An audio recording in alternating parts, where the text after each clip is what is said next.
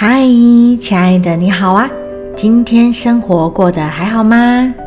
欢迎你来到 Miss Q 聊心事，我是 Miss Q 老师，我是一位塔罗占卜师，也是一位陪你深夜谈心的好闺蜜。今天呢，我想要来跟你分享一位我的常客，他找到桃花的故事。大宝呢，说起来也是 QQ 很感谢的常客之一。他每次来占卜的问题呀，不外乎就是工作和感情了。而感情的部分呢，也都是问桃花居多。记得他每次来找我占卜的时候，都是问我：“老师，我想知道我最近何时会有桃花出现，能不能帮我看一下呢？”大宝每次问我的时候啊，我都可以从他的语气中感觉到他的羞涩。我听到的时候呢，我通常都会马上说没问题，然后接着请他默想，并且呢用桃花流年牌阵来帮大宝看一下他最近十二个月里面的桃花运势。然而大宝的牌面呢，通常翻出来都不是很理想呢，加上这一次已经是连续三次都不是很漂亮了。我看到象征大宝面对桃花的心态牌这边出现的牌面，很多次都是偏向自信低落、害羞，或者是把自己困住的意思。我问大宝，上次给他的建议，让他先试着跟身边的人多多来往，多参加一些朋友聚会，他有没有照做？大宝顿了一下，他说。呃，其实没有，我还蛮害羞的耶。而且啊，我很不知道要怎么跟别人交朋友诶。听到这边呢，我建议大宝可以找一些现在有的好朋友，一起呢去参加一些社交联谊的活动。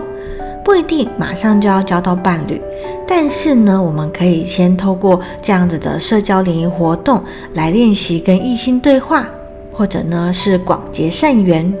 多跟不同的人说话，让自己习惯了之后，也许就会发现到，其实啊，扩展自己的人际关系没有那么可怕，甚至呢，也可能会在里面遇到真正聊得来的好朋友，以及未来的伴侣也不一定哦。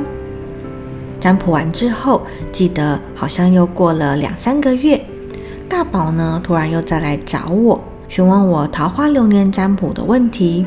他说：“他真的很期待，想要赶快找个伴来分享他的生活。”接着，我和大宝抱着既期待又紧张的心情，将牌阵中十二张牌一个个翻开。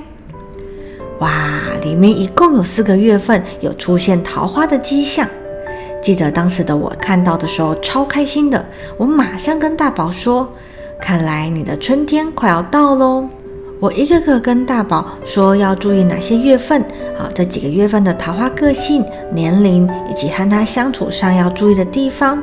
大宝呢一边听一边附和我的回应。突然呢，大宝问我：“老师，我之前呢都没有交过男朋友喂，这次真的有机会交到吗？”我能够理解大宝他的忐忑以及期待。于是啊，我再请他抽三张牌，请塔罗牌跟大宝说该怎么做才能更有机会把握到这些桃花。而牌面上呢，出现的是皇后、吊人跟愚者这三张牌呢，都是正位。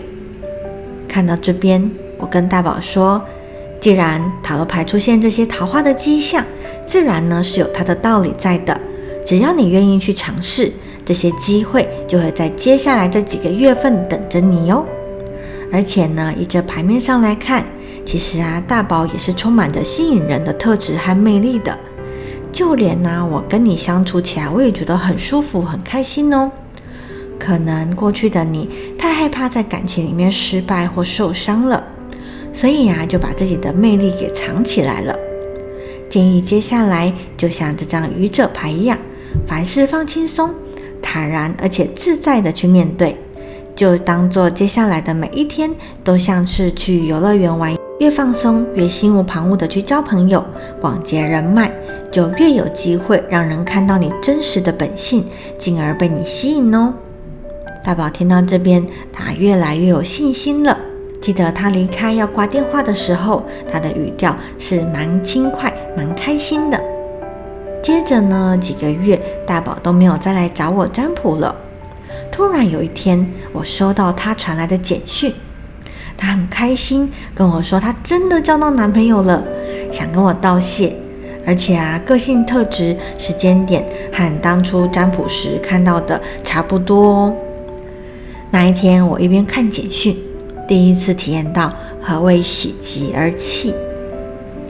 好的，这是这一次我想要跟你分享的故事，以及我自己的心得体会。感谢你的收听。如果你喜欢这一系列的节目，欢迎锁定追踪我的频道，我将会固定在每周三晚上十点。